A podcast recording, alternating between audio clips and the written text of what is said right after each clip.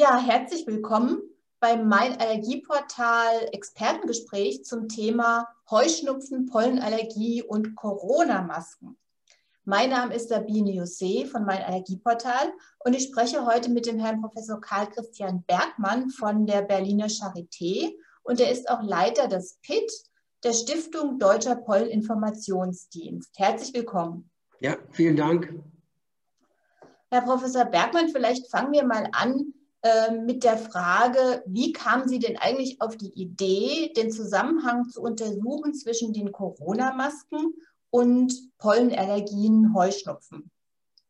Nun, in der gegenwärtigen Situation sind wir alle mehr oder weniger gezwungen, immer wieder Mund-Nasen-Masken aufzusetzen.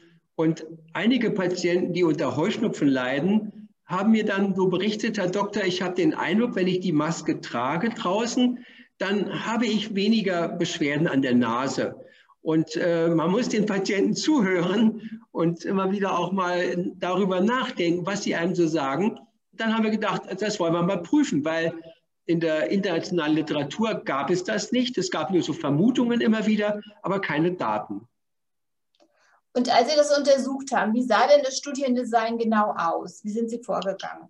Nun, wir haben 14 Erwachsene, die seit mindestens zwei Jahren einen Heuschnupfen durch Gräserpollen haben. Die haben wir gebeten, in unsere Kammer zu kommen, unsere Expositionskammer zu kommen. Und wir haben sie dort dreimal mit einer deutlichen Menge an Gräserpollen provoziert. Die waren zwei Stunden lang in der Kammer, also zwei Stunden lang sind sie exponiert worden, das Allergen, die Pollen fallen von oben auf die Patienten runter. Und wir haben es zunächst mal gemacht ohne jede Maske. Und dann haben wir eine Woche Abstand gelassen. Und dann haben wir eine medizinische Maske, diese einfachen blauen Masken, ähm, aufsetzen lassen. Und als drittes haben wir dann die bekannten FFP2-Masken geprüft. Und dann haben wir die Ergebnisse miteinander verglichen.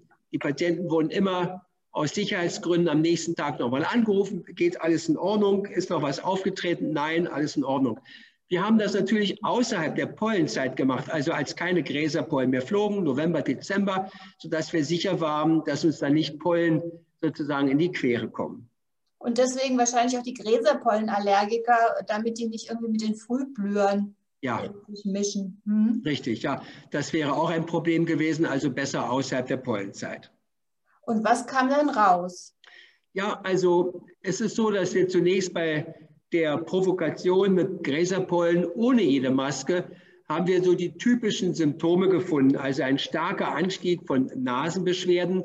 Also das ist das Niesen, die Nase wird, äh, fängt an zu laufen. Es gibt den Juckreiz in der Nase und die Nase verstopft auch zum Teil. Die Augen reagieren ja auch mit und einige hatten leichte bronchiale Symptome. Also wir sind dann auf einen Symptomscore von etwa 4,5 Punkten gekommen. Das ist eine gehörige Symptomstärke schon. Und dann haben wir eben das verglichen mit den Masken. Und um es zusammenfassend zu sagen, die Nasensymptome werden sehr stark und sehr deutlich reduziert. Ähm, das war dann von 4,5, wie ich sagte, Punkten noch auf 1,5 Punkte, also so, als ob man fast nichts hätte an der Nase. Zur zu unserer Verblüffung ein bisschen die haben die Augen auch mit reagiert. Also die Augen haben auch weniger an Symptomen geboten unter der Maske. Und es kam auch etwas äh, deutliche Veränderungen waren in der, im, im Nasenlaufen. Also da, wenn man Pollen belastet, dann hat man so an die, etwa an die vier Milliliter, die da so rauslaufen, dann in zwei Stunden. Und das wurde reduziert auf eine ganz kleine Menge nur. Und dann haben wir die Nasen auch geprüft, wie ist der nasale Flow. Man kann ja durch ein Gerät kann man die Nasenbelüftung messen. Und da war es eben so, dass äh, dann unter den Masken nach der Belastung unter den Masken praktisch keine ähm, Verringerung der Nasenbelüftung war, was sehr deutlich ist, wenn man keine Nasen benutzt. Also die Nasen gehen dann zu. Das sind also eine Menge Symptome und Schließlich auch noch eine sogenannte visuelle Analogskala. Da haben wir nach dem allgemeinen Befinden gefragt und unter Masken blieben die, blieb das allgemeine Wohlbefinden praktisch erhalten, nicht aber, wenn man keine Maske trägt. Und wie war dann jetzt der Unterschied zwischen den FFP2-Masken und den dünneren, ja, Alltagsmasken, OP-Masken? Ja, einfache medizinische Masken. Also zunächst mal, wenn man das ganz grob nur anguckt, dann muss man sagen, auch die medizinischen Masken sind gut wirksam. Es gibt ein paar kleine Unterschiede. Also beispielsweise, ich habe mir das hier mal notiert, nicht wahr? Beispielsweise ist sozusagen der Einfluss auf die Fließnase ist noch etwas größer bei der FFP2-Maske. Auch äh, bei der, bei der Wirkung äh, auf die Nase insgesamt ist die FFP2-Maske noch etwas wirkungsvoller. Aber grundsätzlich gilt, dass auch die medizinische Maske durchaus geeignet ist, die Symptome also signifikant, hochsignifikant zu reduzieren. Ist eigentlich ein bisschen erstaunlich, weil die FFP2-Masken liegen ja sehr dicht an und behindern eigentlich, sagen wir mal, äh, deutlich mehr als die anderen. Ja. erreicht man also mit der OP-Maske den gleichen Effekt? Ja, aber man muss doch auch sagen, dass doch die Pollen sind ja gar nicht so sehr klein. Die haben ja 15 bis 20 Mikrometer Größe und sie werden eben durch solche Gewebe, wo sie hindurchtreten müssen, werden sie sehr gut doch aufgehalten, nicht wahr? Sie adhesieren auch gerne, also die Pollen kleben auch ganz gerne an Geweben dran, etwas unterschiedlich Beispielsweise mal das der Ambrosia klebt sehr viel stärker noch als eine Birkenpolle, als die kleben unterschiedlich, aber sie bleiben doch an einer solchen Maske auch hängen. Ich muss dazu sagen, dass wir beim Tragen der Maske schon ein bisschen darauf geachtet haben, bitte setzen Sie es ordentlich auf, aber haben keine äh, übersteigerten äh, Anforderungen da gehabt. Okay, dann äh, hatten Sie noch erwähnt, dass die Augensymptomatik sich auch reduzierte. Wie erklärt sich das denn? Denn die waren ja eigentlich äh, unbedeckt. Die sind unbedeckt, ja. Also ich denke, das ist folgendermaßen zu erklären. Wir haben einen, einen Gang von der Nase in die Augen hinein.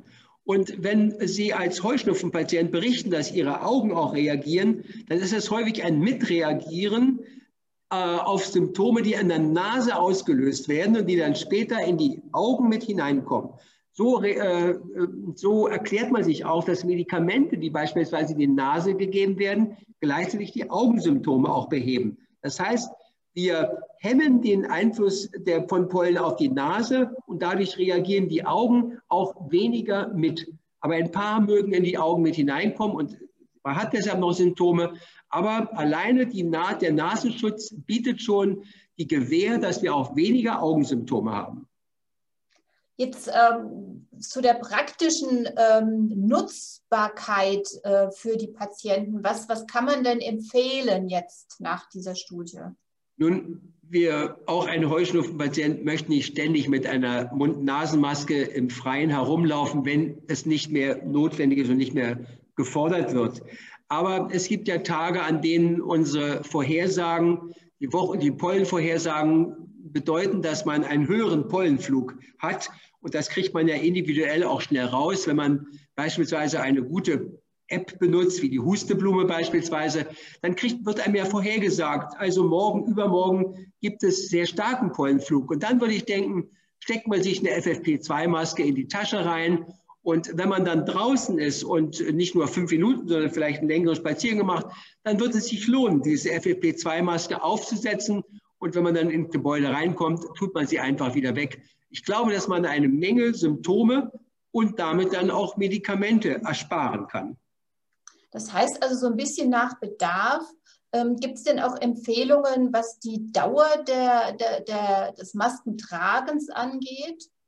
Da gibt es keine wirklich äh, mit, durch Daten gefütterte äh, Empfehlungen. Ich würde meinen, dass wenn man eine Maske täglich benutzt, dann sollte man sie nach einer Woche etwa, sollte man sie etwa ersetzen. Das ist so ein ganz grober Rat. Aber darüber gibt es keine wirklichen Daten.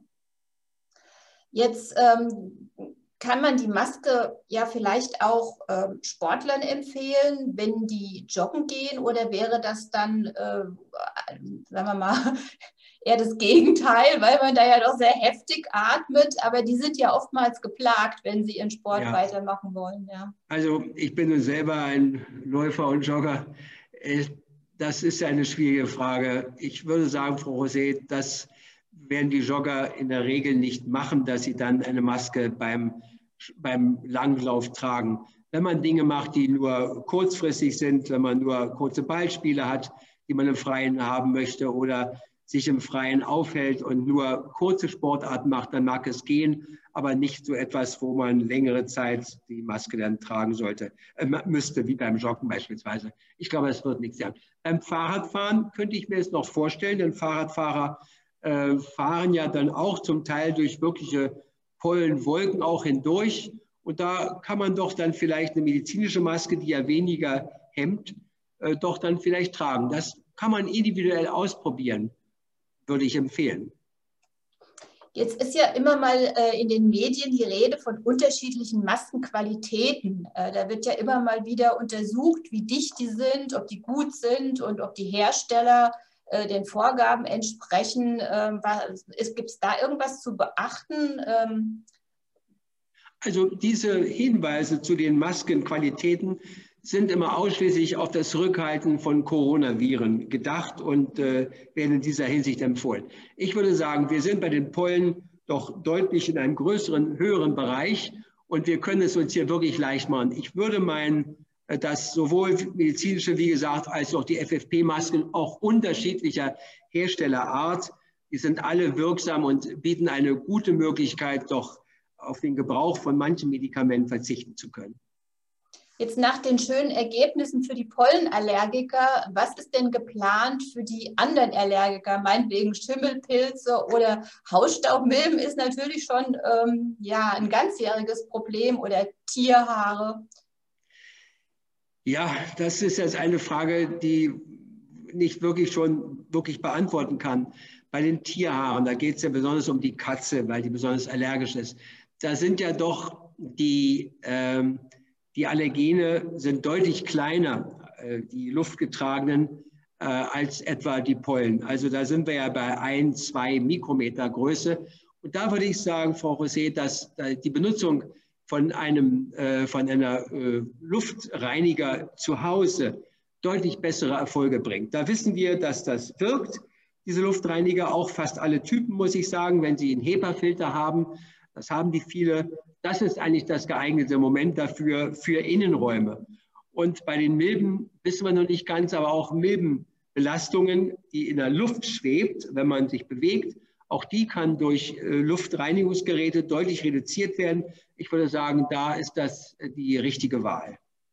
Also man sollte das dann anpassen der, der Allergie und der Gelegenheit. Ja, genau, richtig.